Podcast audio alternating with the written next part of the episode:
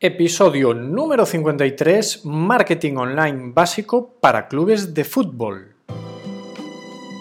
Bienvenidos a Marketing Club, podcast en el que hablamos sobre experiencias en marketing y mundo emprendedor en general. Muy buenos días, tardes o noches. Mi nombre es Luis Estevez, soy consultor de marketing online y os hablo desde Ourense, concretamente desde Juan 23 en la ciudad de Ourense, Galicia, España. Espero que todo bien desde la última vez, desde hace siete días, bueno, desde la semana pasada, que todo siga bien y que sigáis ahí al pie del cañón y, sobre todo preparándose para, para el inicio ya, para la vuelta al cole, que es en septiembre, ya estamos prácticamente ahí, se nos va o se nos va el verano. Bueno, pues hoy vamos a hablar de un tema que, que a mí la verdad que me apasiona, que es el fútbol. Bueno, me apasiona el funcionamiento del fútbol en su parte online. Por eso vamos a hablar de marketing online básico para clubes de fútbol. Y aunque tu deporte no sea el fútbol, de aquí puedes sacar muchas ideas para prácticamente cualquier club deportivo. La verdad es que es así, ¿vale? Aunque hablemos de fútbol y de pues ítems pues que están mm, relacionados, que pertenecen al mundo del fútbol, pues seguramente que sea todo muy paralelo. Antes de nada, aclarar, aclarar, por favor, que este es un planning, es un plan, táctica o estructura básica que está ideada por mí en base a mi experiencia, experiencia real y sin idea de sentar cátedra. Son mis opiniones y mi forma de verlo. Si tienes más ideas, pues encantado de recibirlas y, bueno, pues incluso de incorporarlas. También recordar que eh, escribo un post paralelo, de momentos paralelo, en el blog de luisestevez.es. El título es el mismo, lo encontraréis ahí, es decir, la versión escrita y la versión por la que yo me guío para pues para realizar este audio, este podcast. Lo recomendable es que este tipo de planificación, estamos hablando de, ya del plan de marketing, pues que la realice tu profesional de confianza, con quien tú trabajes esta materia y que esté adaptada a cada caso, a cada club, bien sea por el responsable de marketing del club o por el consultor o agencia encargados de esta tarea. En cualquier caso, sea en tiempo o dinero, hay que estimar un presupuesto dentro de la planificación económica destinado a la concepción, plan y desarrollo de esta estrategia, o al menos eso deberíamos. ¿Por qué? Porque eso es lo que casi ningún club de categorías modestas hace. ¿Y por qué? Pues porque en categorías modestas, pero ya incluso en categorías no tan modestas, los presidentes y resto de directiva están ahí sin ánimo de lucro, sin cobrar. Algo similar a lo que comentaba hace ya unos episodios sobre las comisiones de fiestas de barrio, en las fiestas de barrio. El episodio era ¿Por qué fracasó la web festasdocouto.com en la que hablaba pues, sobre este tema, ¿no? que bueno, pues la gestión de estas fiestas pues, era de forma altruista y bueno, si lo queréis escuchar el episodio, pues está interesante porque hace un paralelismo. La economía, los clubes se centra en pagar las nóminas de jugadores, entrenadores, demás empleados del club y proveedores, como por ejemplo pues, desplazamientos, autobuses, luz, agua, telefonía, equipamiento diverso, como puede ser por las equipaciones, los balones, el material para entrenamientos, entre otros muchos gastos que seguramente pues, pues me estoy saltando o, desconozco. ¿no? Conseguir cubrir estos gastos sin acumular la de, sin hacer deuda, es ya para quitarse el sombrero para el equipo gestor, que como decimos, no cobra nada por hacerlo. Imaginaros, es que esto es como gestionar, es como si te ponen de director de una empresa de 30 o de 40 empleados y te dicen, no, pero no vas a cobrar nada. Esto lo tienes que llevar así y, tiene que, ir todo bien y tienes que conseguir el dinero y pagar nóminas y todo el tema. Entonces, bueno, conseguir todo esto pues sin cobrar nada, pues esto es para quitarse el sombrero. Es cierto que, a ver, pues Obviamente, pues si estás ahí, pues es porque, porque es tu pasión, porque te encanta gestionar, porque lo que tú quieras, porque puedas tener algún interés. Son todas cuestiones muy lícitas, Pero ya os digo, yo por lo menos la mayoría de, veces que lo he visto en, estas categorías, pues que ya estamos hablando de categorías bastante potentes, pues no cobra la directiva o no cobra el presidente. Es decir, los altos directivos no cobran. Puede ser que un director general cobre, pero esto ya hablamos de, clubes ya pues con una potencia económica. Bueno, no nos vamos a liar más por esa línea porque cada club es un mundo y cada club pues está organizado a su manera, ¿no? Entonces, a partir de ahí, de, estos gastos principales, por llamarlos así, el resto se suelen intentar cubrir con intercambios de publicidad o con trabajo de voluntarios. Y ya sabéis por dónde voy. Lo que es el marketing y todo lo que pueda implicar suele dividirse entre varios el peso mayor de la labor comercial lo carga la directiva. Esas visitas para captar dinero, para captar ingresos, ¿no? ¿Puede que haya un comercial? Bueno, pues puede que haya un comercial también. Esa sería otra, otra estrategia. Pero las labores de comunicación, de diseño, pues pueden atribuirse a voluntarios, como decía. Lo ideal, pues para mí es que se presupuestasen partidas para las labores de marketing, ya que al final todo ese dinero debería de retornar o incluso de multiplicarse. Pero bueno, al margen de opiniones sobre si este tipo de estructuras es la correcta o si funcionan mejor otras estructuras, es la realidad que, como os decía, yo me he ido encontrando con los distintos clubes que, por una parte, pues he estudiado por otros que he conocido y otros que he tratado y bueno, pues experiencias propias que he tenido dentro de clubes, ¿no? Y habiendo sido yo uno de esos voluntarios, por ahí es por donde iba, de marketing hace unos años ya y desde mi posición actual, hoy ya pues como consultor de marketing online, comparando un club con una empresa, yo basaría la construcción de esta estructura básica de marketing online a través de los siguientes puntos, o por lo menos estudiando cada uno de estos puntos.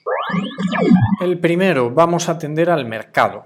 Una de las principales ventajas que tiene un club de fútbol es que este deporte es uno de los entretenimientos principales del país. Hablamos de España. Por eso cuenta ya con una base fiel de clientes, que son sus aficionados, o también, pues ya hemos hablado de este término, su comunidad. Parte de, de ellos, si no la gran mayoría, se convertirán a clientes a través de un abono sin realizar demasiados esfuerzos. Pero ojo, siempre y cuando las condiciones económicas del abono, del carnet, se sitúen dentro de los precios de mercado. Si ponemos un carnet a un precio desorbitado, pues solo vamos a llevar protestas, quejas y pocos abonados. Otra parte muy importante en la mayoría de clubes es la base o la cantera, en donde ahí pues los clientes realmente son los padres, aunque los usuarios y los que lo disfrutan son los niños. Por eso, una labor interesante es trabajar el que generemos esa atracción ¿no? de aficionados y de cantera a través de un buen plan de comunicación que muchas veces va a jugar con esos sentimientos de pertenecer, de filosofía, de, de zona geográfica, de donde está ese club. En cuanto a la competencia, pues va a depender de cada zona geográfica, como decíamos, porque puede haber clubes que abarquen a toda la localidad, pues esto es muy frecuente pues en los pueblos, ¿no? Pueblos que pueden llegar a tener clubes que lleguen a, grandes divisiones, hay ejemplos, como otros ejemplos de clubes que compiten en ciudades a través de los barrios en donde se sitúan, ¿no? Pues en una ciudad lo normal es que haya varios. Por eso hoy por hoy yo le doy mucha importancia a la parte online de un club porque ahí puede haber una gran diferencia, ¿no? Punto 2, o como me gusta el punto este, la imagen corporativa. Hablábamos de esto en el episodio de la semana pasada, en Haciendo Logos. Bueno, destaco este punto porque yo lo considero muy importante en los clubes, ya que por su naturaleza suelen salir bastantes veces en medios visuales.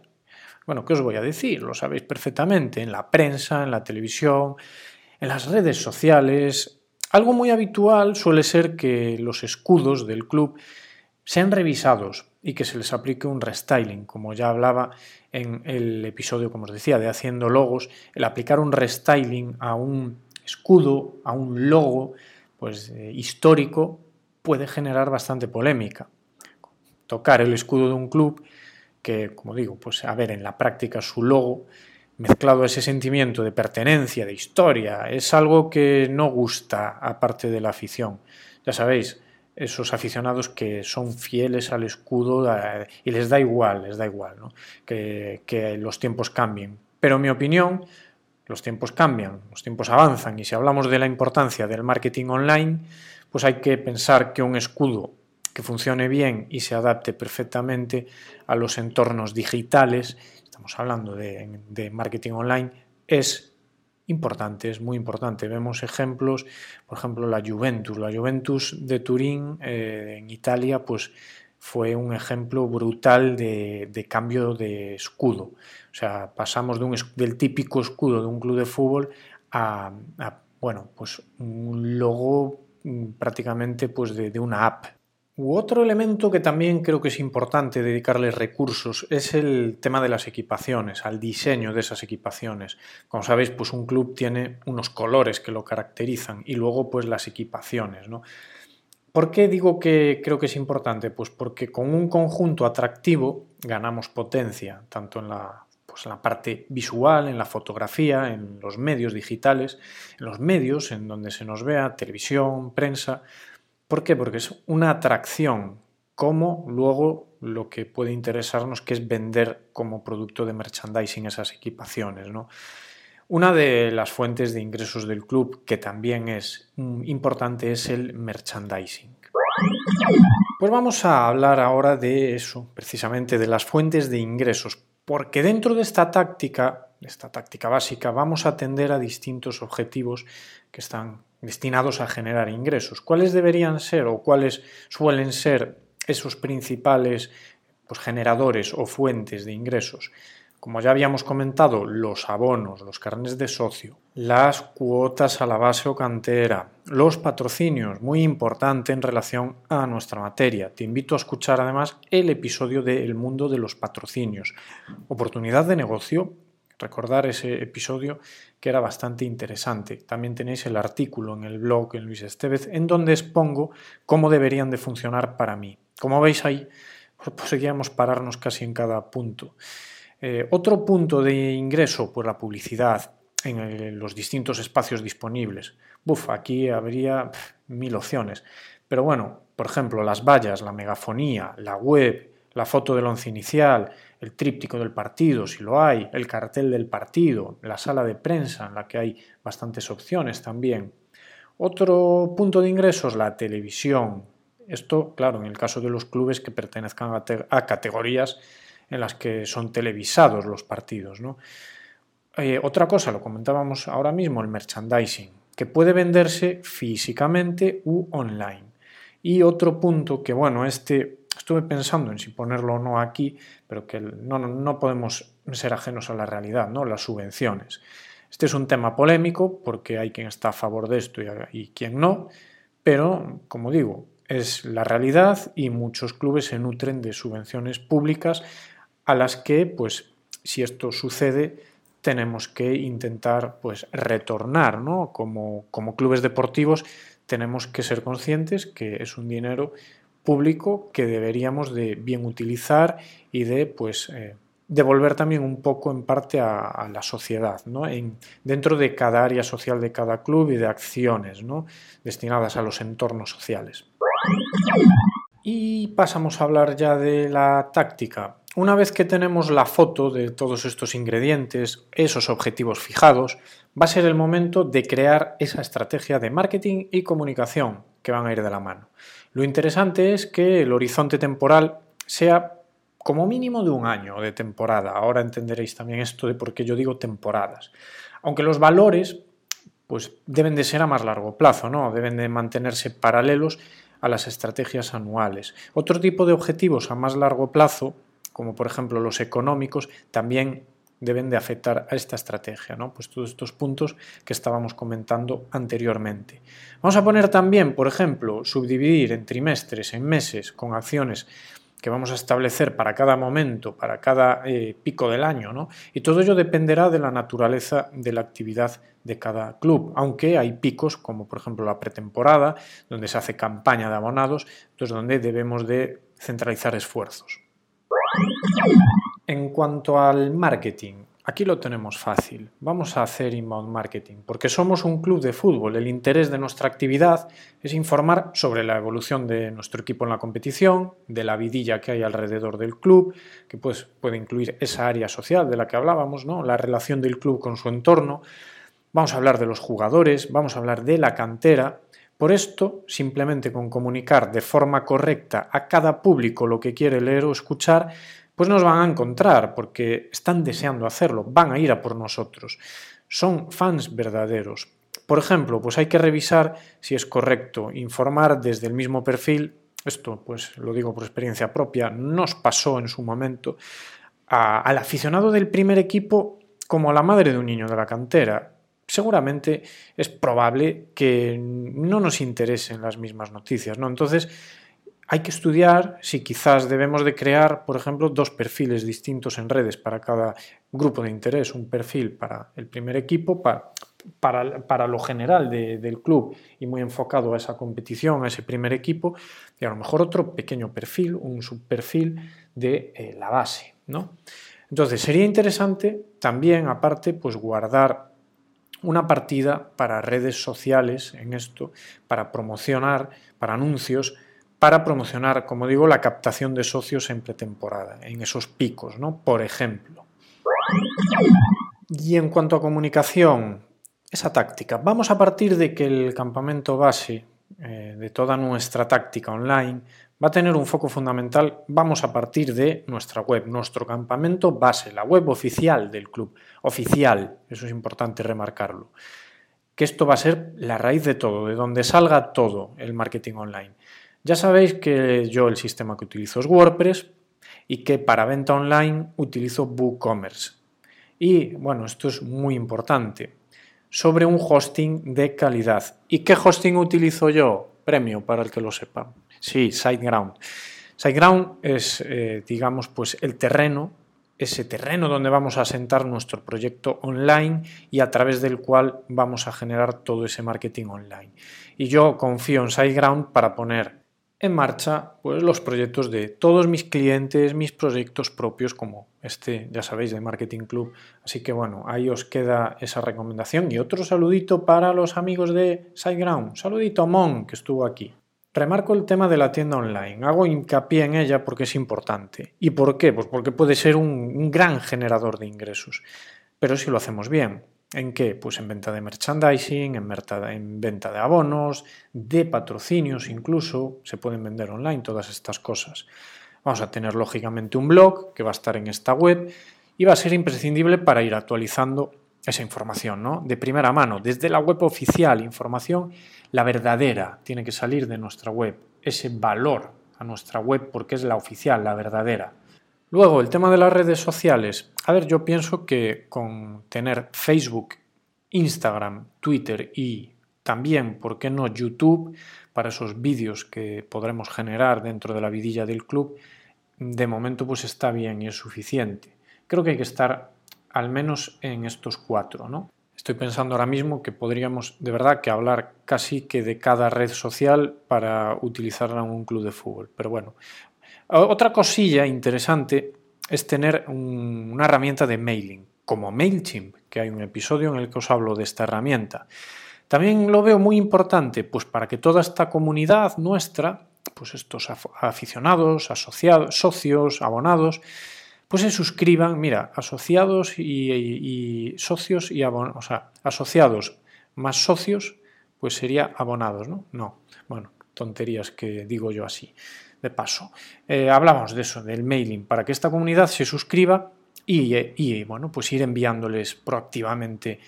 Proactivamente quiero decir que lo hagamos nosotros, no esperemos que sean ellos los que lean nuestras noticias o que entren a la web. ¿no?